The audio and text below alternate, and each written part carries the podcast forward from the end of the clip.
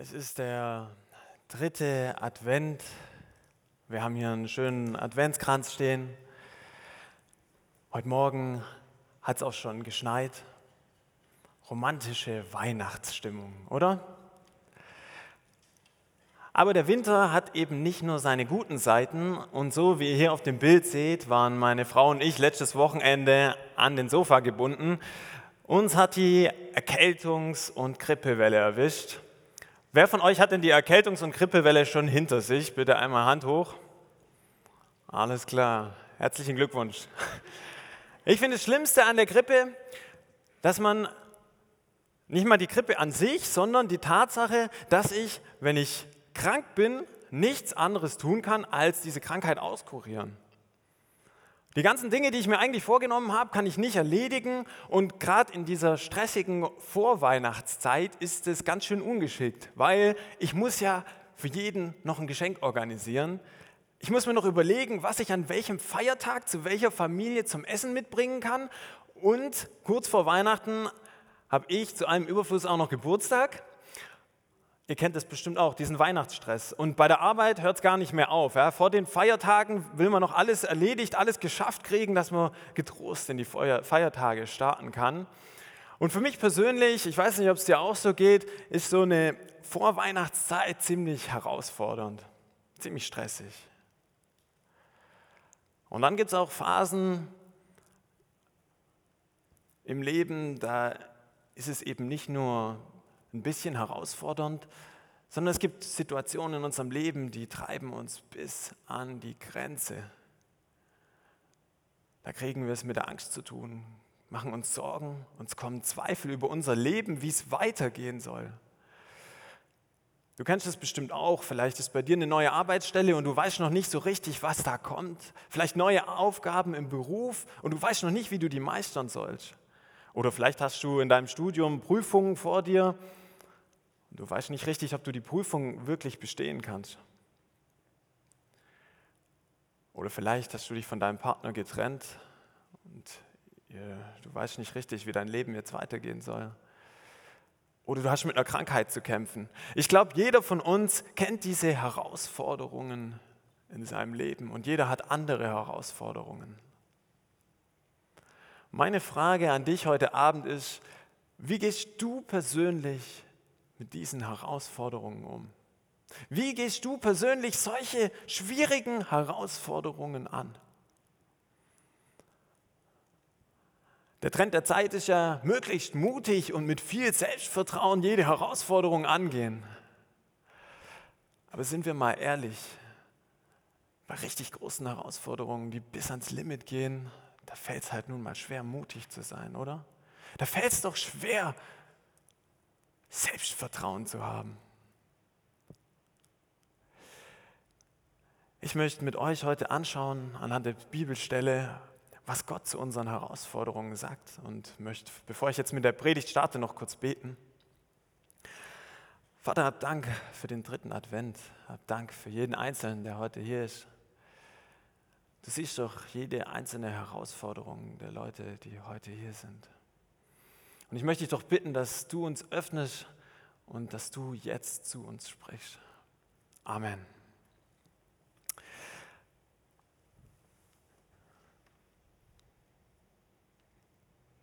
Genau, wir befinden uns mitten in unserer Predigtreihe Elia. Und Elia war für mich persönlich genau so ein Typ, der war mutig, der hatte Selbstvertrauen.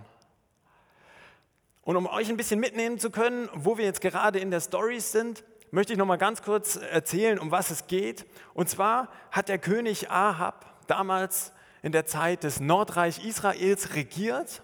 Und es war ein sehr kriegerischer König, der Gott abgelehnt hat und stattdessen den Baalkult bei sich eingeführt hat und Baalpriester zu sich geholt hat. Ich stelle mir diesen König in etwa so vor wie auf dem Bild hier. Und vor diesen kriegerischen König soll jetzt Elia treten und ihm mitteilen, dass eine Dürre über sein Reich kommen soll. Und zwar so lange, bis Elia sagt, dass die Dürre aufhört.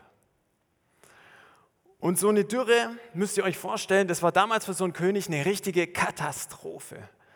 Nichts zu essen, nichts zu trinken und vor allem, wenn ein Krieg bevorstehen sollte, dann ist man hoffnungslos ausgeliefert.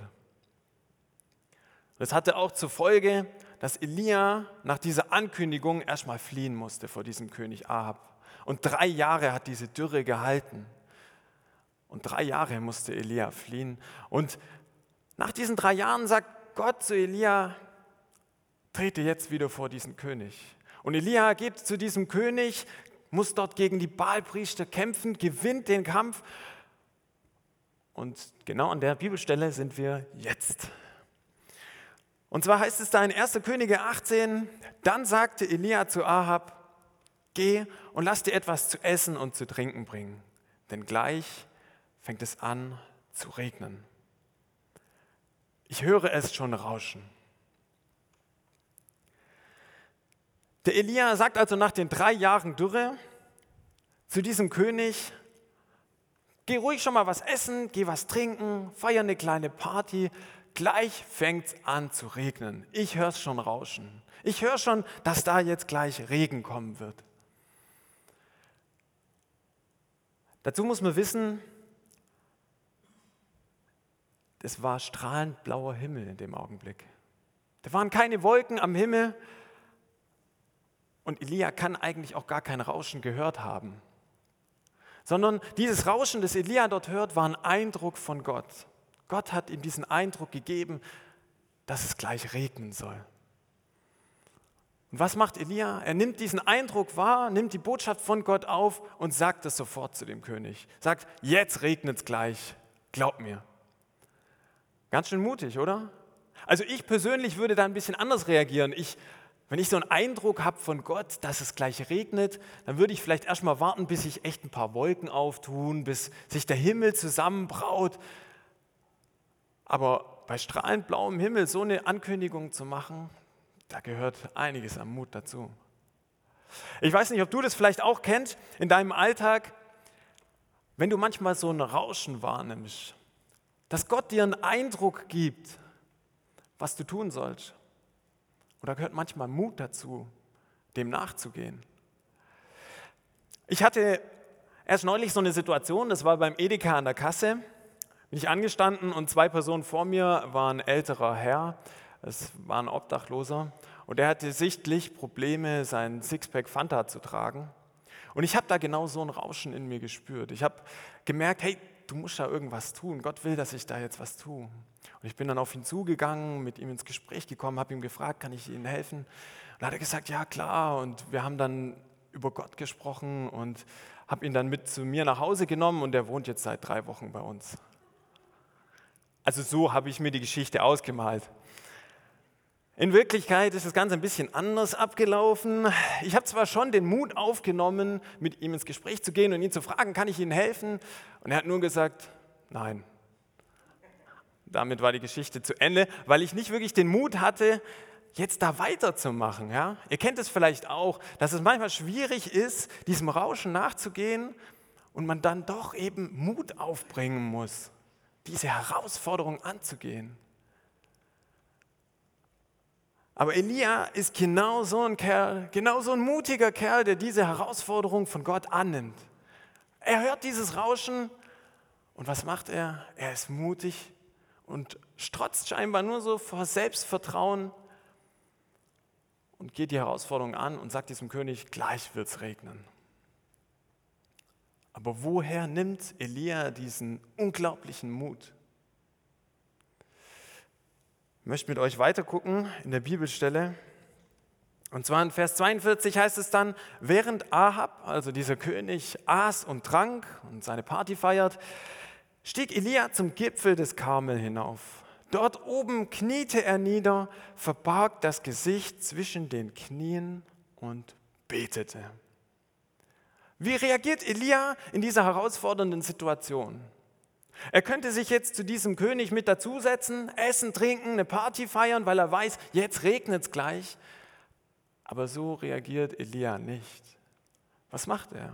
Er zieht sich zurück, geht auf den Gipfel von dem Berg in die Einsamkeit, kniet auf den Boden, verbirgt sein Gesicht zwischen den Knien und betet.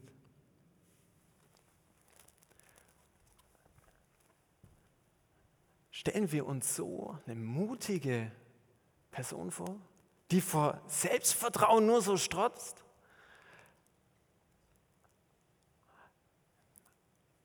Also ich persönlich stelle mir so keine mutige Person vor. Kniend auf dem Boden. Für uns würde doch eine mutige Person sicher mit dem Ahab jetzt eine Party feiern und gewiss sein, dass es jetzt regnet. Na klar. Aber Elia reagiert anders. Er ist auf den Knien, betet zu Gott. Ich glaube, Elia hat hier eine andere Form von Mut. Und zwar die Demut. Demut, die Wort, die also im Hebräischen, Althebräischen übersetzt, die Wortwurzel von dem Begriff Demut heißt sich niederknien, auf den Boden werfen. Und genau das ist das, was Elia hier tut. Er schmeißt sich nieder auf den Boden vor Gott. Und es hat nichts mit Selbstverachtung oder Erniedrigung zu tun, sondern Elia macht es, weil er weiß, dass er angewiesen ist auf Gott. Diese Demut bedeutet angewiesen sein auf Gott. Er weiß, dass er es mit allem Mut, allem Selbstvertrauen, aller eigener Kraft nicht regnen lassen kann. Elia kann es einfach nicht. Er weiß, dass er nicht Herr über die Situation ist und dass er es nicht im Griff hat. Dass er diese Herausforderung nicht im Griff hat, sondern dass Gott es regnen lassen kann. Dass Gott, der allmächtige Gott, es im Griff hat. Und dass Gott einen Plan für ihn hat. Er vertraut auf Gott, dass Gott es regnen lässt. Nicht er, der kleine Elia, sondern der große Gott. Und so hat Elia Mut zur Demut. Statt Selbstvertrauen hat Elia Vertrauen in Gott, Gottvertrauen.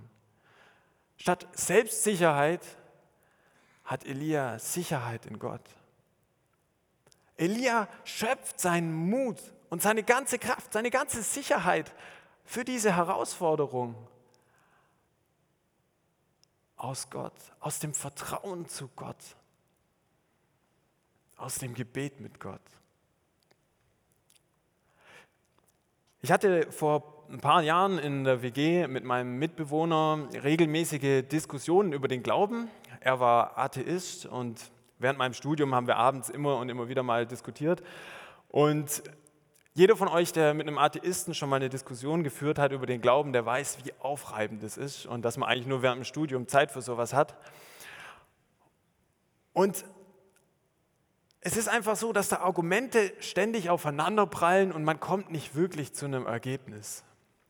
Aber an einem Abend nach einer langen Diskussion wieder sind wir dann schließlich zu einem Konsens gelangt und zwar sagt mein Mitbewohner dann, Dani, ich glaube, ich habe in mir, ich spüre in mir eine tiefe Leere.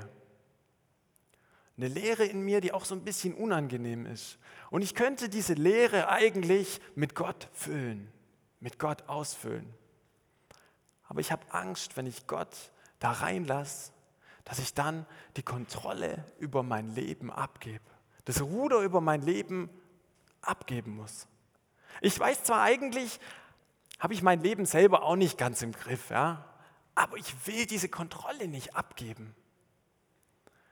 Und ich glaube, genau das ist der springende Punkt. Das ist genau das, was Elia hier gemacht hat. Er hat sein Ruder, die Kontrolle über sein Leben Gott abgegeben, im Vertrauen auf Gott. Daraus schöpft er seinen ganzen Mut seine ganze Kraft und seine ganze Sicherheit für diese Herausforderungen, die ihm immer und immer wieder begegnen. Und das sehen wir jetzt auch, wenn wir die Bibelstelle weiterlesen.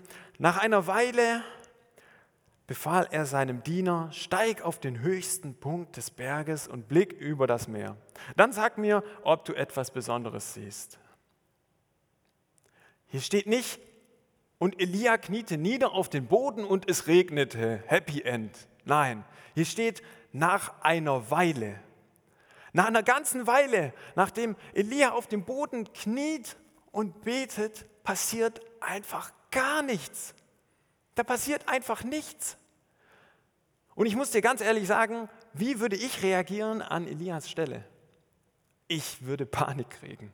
Ich habe dem König, diesem kriegerischen König jetzt mal kurz gesagt, es wird bald regnen. Es, nein, sogar, es regnet jetzt. Da hätte ich doch Angst, dass der jetzt gleich auf den Berg hochkommt und sagt, hey Elia, du hast mir doch gerade gesagt, dass es jetzt regnen soll. Wieso regnet es jetzt nicht?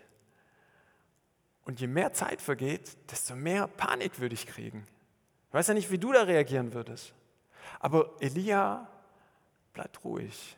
Er bleibt auf seinen Knien, betet weiter und sagt seinem Diener, geh mal hoch auf den höchsten Punkt des Berges und guck mal, ob es irgendwo eine Wolke gibt oder irgendwas. Und der Diener ging, hielt Ausschau und meldete, kein Regen in Sicht. Ich weiß nicht, wie du jetzt, spätestens jetzt reagieren würdest. Du schick, der Elia schickt seinen Diener auf den höchsten Punkt in der ganzen Umgebung und er sieht einfach keinen Regen, keine Wolke, nichts. Spätestens jetzt würden wir doch Angst kriegen, oder? Aber Elia hat dieses unglaubliche Vertrauen darin, dass Gott einen Plan für ihn hat.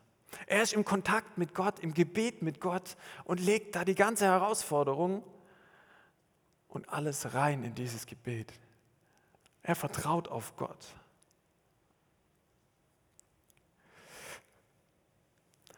Doch Elia schickte ihn immer wieder. Geh, sieh noch einmal nach. Immer wieder schickt Elia seinen Diener da hoch.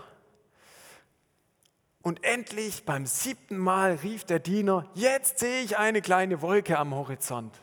nach dem siebten Mal, der kniet da ewig auf diesem Berg, schickt seinen Diener immer wieder hoch, der Diener kommt immer wieder und sagt, da ist nichts. Ich denke, der Diener hat auch langsam Panik bekommen. Und erst nach dem siebten Mal sagt der Diener, ah, jetzt sehe ich was. Aber was sieht der Diener? Eine kleine Wolke. Und wenn wir weiterlesen, dann steht da, aber sie ist nicht größer als eine Hand. Eine winzig kleine Wolke sieht der Diener am Horizont. Also spätestens jetzt würde jeder von uns zum König runterlaufen und sagen, ach, du Ahab, ähm, ich habe mich, glaube geirrt. Ich meinte jetzt nicht heute regnet es oder jetzt regnet es, sondern vielleicht so in einer Woche oder müssen wir jetzt mal gucken, aber es regnet auf jeden Fall bald irgendwann mal. Nein, Elia reagiert ganz anders. Wie reagiert Elia?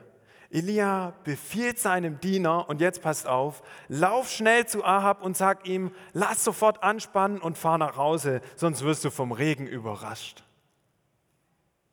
Der reagiert komplett anders. Elia reagiert mit vollstem Vertrauen. Für ihn ist diese kleine Wolke am Horizont Zeichen genug, dass Gott es jetzt regnen lassen wird. Er hat so ein unglaubliches Vertrauen in Gottes Plan. Elia hat kein Selbstvertrauen. Er weiß, er kann es aus eigenem Antrieb nicht schaffen. Aber Gott kann es schaffen. Und darin ist all seine Kraft, all sein Mut. Da legt er alles rein. Und wenn wir uns die Geschichte von Elia noch mal kurz bis zu diesem Punkt Revue passieren lassen, dann sehen wir dieses Vertrauen, wie das sich durchzieht, durch seine ganze Story und wie dieses Vertrauen wächst und wächst und wächst und wächst. Und Elia immer im Kontakt mit Gott ist und auf Gottes Plan vertraut. Elia sagt dem König die Dürre voraus. Er könnte Panik kriegen und denken, oh Mann, jetzt, jetzt bringt er mich gleich um, aber Elia vertraut auf Gott, dass Gott ihn beschützt.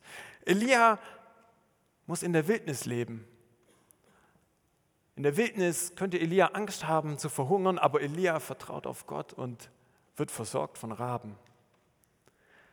Elia verlässt seine Heimat, wird verfolgt von dem König, kämpft gegen diese Baalpriester und immer ist dieses Vertrauen da, das Vertrauen in Gottes Plan, weil er weiß, er kann es selber nicht schaffen, Gott kann es schaffen.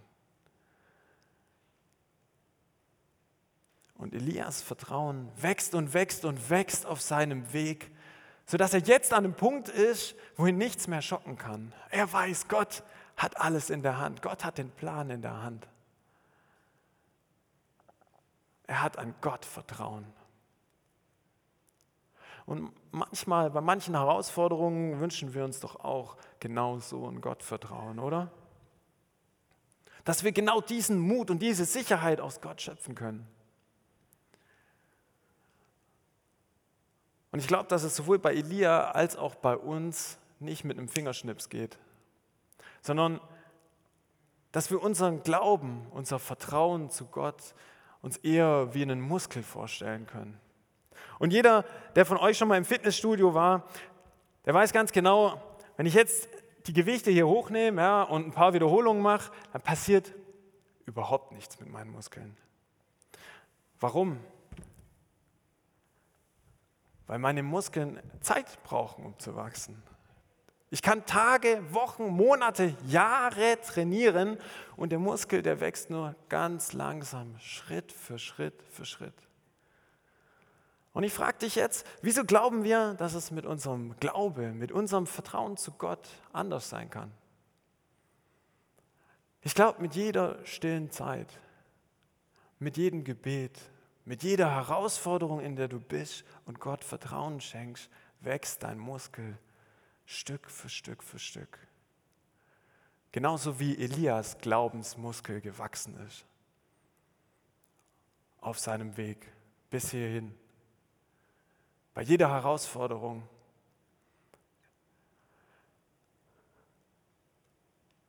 Und Elia ist hier an einem Punkt, wo er einen wahnsinnig starken Glaubensmuskel hat.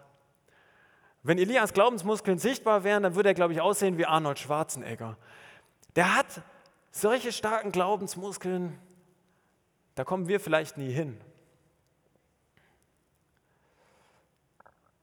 Und ich wünsche mir manchmal auch solche Glaubensmuskeln. Erst neulich hatte ich so eine Situation, da hätte ich mir genau dieses Vertrauen gewünscht, dass ich aus diesem Vertrauen genau diesen Mut schöpfen kann. Und zwar hatte ich äh, eine Kontrolluntersuchung beim Hautarzt und ähm, er hat dann zu mir gesagt, ja, hier die eine Stelle, da sollte man vielleicht irgendwann nochmal drauf schauen, das sieht nicht so ganz toll aus. Und immer bei solchen Stellen, wo ein bisschen unsicher sind, macht man dann noch so ein Foto. Und am nächsten Tag ruft mich der Chefarzt an und sagt zu mir, Herr Harvard, ähm, ich habe mir das Bild mal angeschaut und es sieht wirklich bedenklich aus, also das muss man sofort entfernen. Und da kommen einem halt schon irgendwie auf einmal Ängste, Zweifel. Man macht sich Sorgen. Und ich habe mir so gedacht, Daniel, du machst jetzt eine Predigt über Vertrauen, aber trotzdem kommen einem halt Ängste und Zweifel. Und vielleicht sitzt du heute hier und hast genau so eine Herausforderung vor dir in deinem Leben und du weißt nicht richtig, wie alles wird, wie du das meistern sollst. Vielleicht fehlt dir da der Mut. Oder vielleicht hörst du gerade immer wieder ein Rauschen von Gott. Du kriegst immer wieder einen Eindruck von Gott und dir fehlt der Mut, das irgendwie anzugehen. Und ich glaube, genau an diesem Punkt sind wir jetzt wo angelangt, wo theologische Diskussionen uns nicht mehr weiterbringen mit unserem Glauben. Wo meine Predigt uns nicht mehr weiterbringt und auch Bibelauslegung uns nicht mehr weiterbringen kann. Weil dieses Vertrauen zu Gott, diese Vertrauensbeziehung zu Gott, das ist allein eine Sache zwischen dir und Gott. Eine Entscheidung, die du in deinem Herzen triffst, die du selbst für dich triffst ich vertraue auf Gott. Ich gebe das Ruder über meinem Leben Gott ab, in jeder Herausforderung. Genauso wenig wie jemand anders für mich meine Muskeln trainieren kann, genauso wenig kann jemand dir diese Entscheidung abnehmen und deinen Glaubensmuskel trainieren. Ich möchte dich heute dazu ermutigen, mach's wie Elia. Leg dein Selbstvertrauen beiseite. Manche Herausforderungen kannst du eben nicht selber schaffen. Versuch nicht selber irgendwoher Mut zu ziehen, sondern schöpf deinen Mut aus Gottvertrauen. Nicht Selbstvertrauen, sondern Gottvertrauen. Vertrau darauf, dass er den richtigen Plan hat und geh mit deinen Herausforderungen vor Gott ins Gebet, in die stille Zeit. Lass deinen Glaubensmuskel wachsen. Euch interessiert jetzt sicher, wie die Geschichte noch ausgegangen ist von Elia. Und zwar heißt es in Vers 45, da kam auch schon ein starker Wind auf und schwarze Wolken verfinsterten den Himmel. Es dauerte nicht lange und ein heftiger Regen prasselte nieder. Ahab bestieg hastig seinen Wagen und fuhr in Richtung Jezreel. Da kam die Kraft des Herrn über Elia. Der Prophet band sein Gewand mit dem Gürtel hoch und lief vor Ahabs Wagen her bis nach Jezreel. Es regnet. Es ist geschafft. Happy End, oder? Vielleicht. Aber wenn wir die Geschichte von Elia weiterlesen, dann sehen wir, das ist lange nicht seine letzte Herausforderung. Auch er kommt immer wieder vor neue Herausforderungen in seinem Leben. Und immer wieder ist sein Glaubensmuskel gefragt worden, von dem er Mut und Sicherheit schöpfen kann. Ich hatte in der Vorbereitung auf die Predigt folgendes Bild in meinen Augen. Und das möchte ich mit euch noch ganz kurz teilen. Und zwar ist es Jesus auf dem Wasser, der mit offenen Armen dasteht und darauf wartet, dass wir ihm entgegenlaufen. Und mit jedem Schritt, den wir tun in unserem Glauben, mit jedem Schritt, wo wir mehr vertrauen können, wo unser Glaubensmuskel wächst, laufen wir ihm Schritt für Schritt entgegen. Das Motto unserer Predigtreihe lautet weiter wie wir in unserem Glauben wachsen können. Ich möchte dich ermutigen, deinen Glaubensmuskel zu trainieren. Ich möchte dir zusprechen, dass Gott einen Plan für dich hat und du in deinen Herausforderungen nicht allein bist, sondern mit diesen Herausforderungen zu Gott kommen kannst, in den Kontakt mit Gott, in das Vertrauen zu Gott. Ich möchte dich dazu ermutigen, statt Selbstvertrauen wo du versuchst, es selber zu schaffen, Gott Vertrauen zu haben. Weil Gott kann es schaffen. Und Gott ist mit dabei in jeder Herausforderung. Ich möchte dich dazu ermutigen, heute den nächsten Schritt zu machen. Amen.